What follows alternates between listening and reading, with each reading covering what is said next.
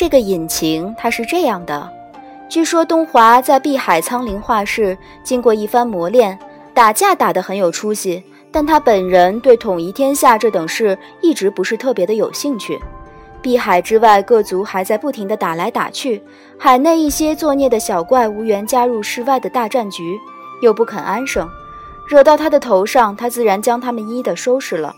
但这些小怪等级虽低，上头也是有人罩着的，罩着小怪的魔头们觉得被服了面子，纷纷来找他的晦气。他当然只有将他们也收拾一番。小魔头的上头又有大魔头。大魔头上头又有更大的魔头，他一路收拾过去，一日带回首，已将四海八荒最大的那个魔头收拾成了手中的小弟。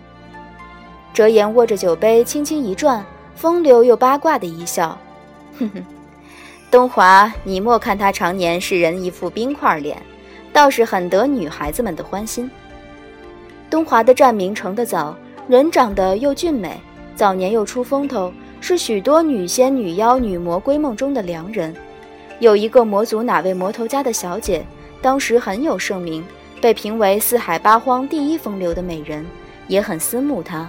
远古时，魔族的女子多半不羁，不似神族有许多规矩束着，行事颇放荡。看中哪个男子，一向有当夜即向对方一笑鸳鸯的传统。这位小姐自见了东华，便害上相思。一个凉风习习的夜里，依着传统，悄悄然闪进东华的竹舍，悠悠地挨上他的石床，打算自建枕席，同闺梦中的良人一夜春宵了。东华半夜归家，撩开床帐，见着枕席上半遮半掩的美人，愣了一愣。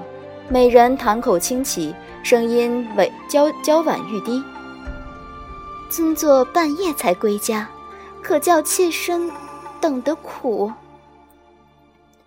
东华俯身将美人抱起，引得一声娇喘。尊座也真是个急性人。急性人的东华抱起美人，无波无澜地踱步到卧房门口，面无表情地抬手一扔，将一脸茫然的美人利落地扔了出去，只字未言地关门，灭了灯。这位小姐不死心，后来又被扎扎实实地扔了许多回，才渐渐地消停。但她开了先河，许多魔族的女子觉得，虽然注定要被东华扔出去，但听说他都是涵养良好的，将躺在他床上的女子抱起来，抱到门口，然后再扔出去。他们觉得能在他怀中待上一时半刻，也是很快意的一件事。是以以后更多的魔族女子前赴后继，且他们总有种种办法解开他在竹舍上施下的结界。天长日久。东华也就懒得设结界了，将每夜入睡前从房中扔美女出去，当做一项修行的功课。这么安生的过了好几年。有一天夜里，他床上终于没有女子爬上来了，却是个眉若远山、眼含秋波，乍看有些病弱的水嫩美少年。他拎着这个少年扔出门去时，少年还在叫嚷：“你扔他们钱不都是要抱着他们扔出去？”怎么扔我就用拎的？你这个不公平啊！不公平！折颜慢悠悠添了杯酒，以致后来父神前去碧海苍陵延邀东华，东华二话没提就跟着他走了。大约这个就是后世传说中的择神族弃魔道吧。神族的女子叫魔族，总是有些规矩的。不过要说彻底的清净，还是到他后来避入太晨宫。又装模作样的叹息，好好一个英雄，硬是被逼得让世不出。难怪有一说，女人是老虎，连同墨渊的昆仑虚不收女弟子也是有些相似。当年你姑姑败给墨渊时，也用的一副男儿身。幸亏你姑姑她争气，没有重蹈以前墨渊那些女弟子的覆辙，否则我见着墨渊，他必定不如今日有颜面。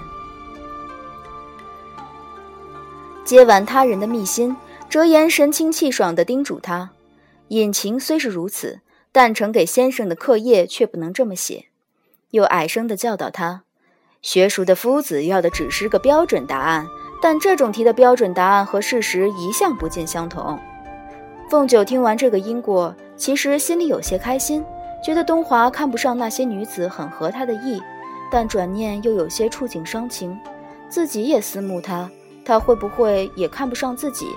捏着小本，有些担忧地问哲言：“那他不喜欢女孩子，也不喜欢男孩子，他就没有一个喜欢的什么吗？”哲言有些被问住，沉思撞了好一会儿，道：“这个须得自行总结。我揣摩那种毛茸茸、油亮亮的，他可能喜欢。”凤九忧伤的接口：“他喜欢猴子吗？”又忧伤的补问一句：“你有什么证据？”哲言咳了一声：“嗯，毛茸茸、油亮亮的是猴子吗？这个形容是猴子吗？不是猴子吧？我不过看他前后三头坐骑都是圆毛，料想他更中意圆毛一些。”凤九立刻提起精神，咻咻咻变化出原身来，前爪里还握着那个本儿。我也是圆毛的，你说。他会喜欢吗？话出口，觉得露痕迹了一些，抬起爪子掩饰的揉一揉鼻子。我，我只是随口问问，那个随口问问。哲言饶有兴致，他更喜欢威猛一些的吧？他从前三头坐骑全是猛虎狮子之流。凤九立刻呲牙，保持住这个表情，从牙缝里挤出声来。我。我这个样子，威猛不威猛？想想那个时候，他还是十分的单纯。如果一切止于当时，也不失为一件好事。今日回想，便全是童年这些别致的趣事。佛说贪心、嗔恨、愚痴，乃是世间三毒，诸烦、诸烦恼恶业，皆是由此而生。佛祖的说法总是有一些道理。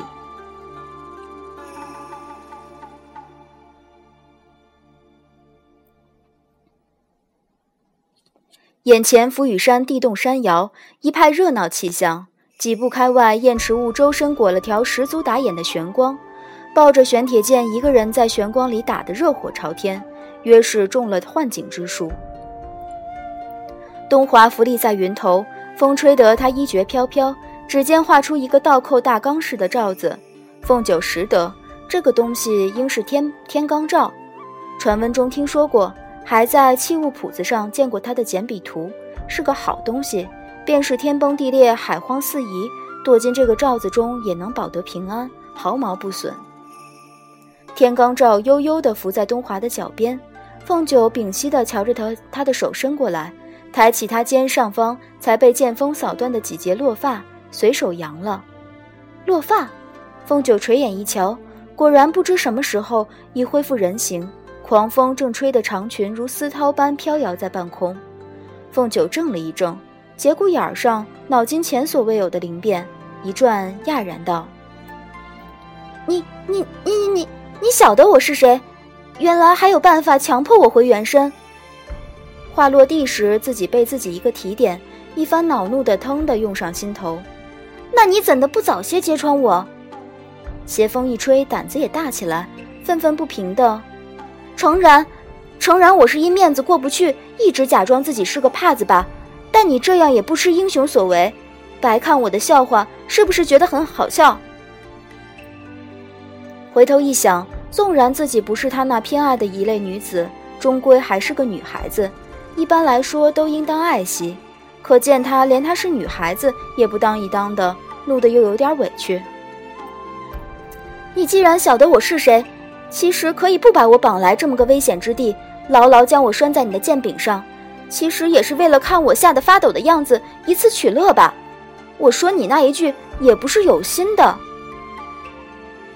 眼角被恼怒、愠怒各种怒气一熏，熏得通红。东华一言不发地看着他，半晌道：“抱歉。”凤九原本就是个急性子。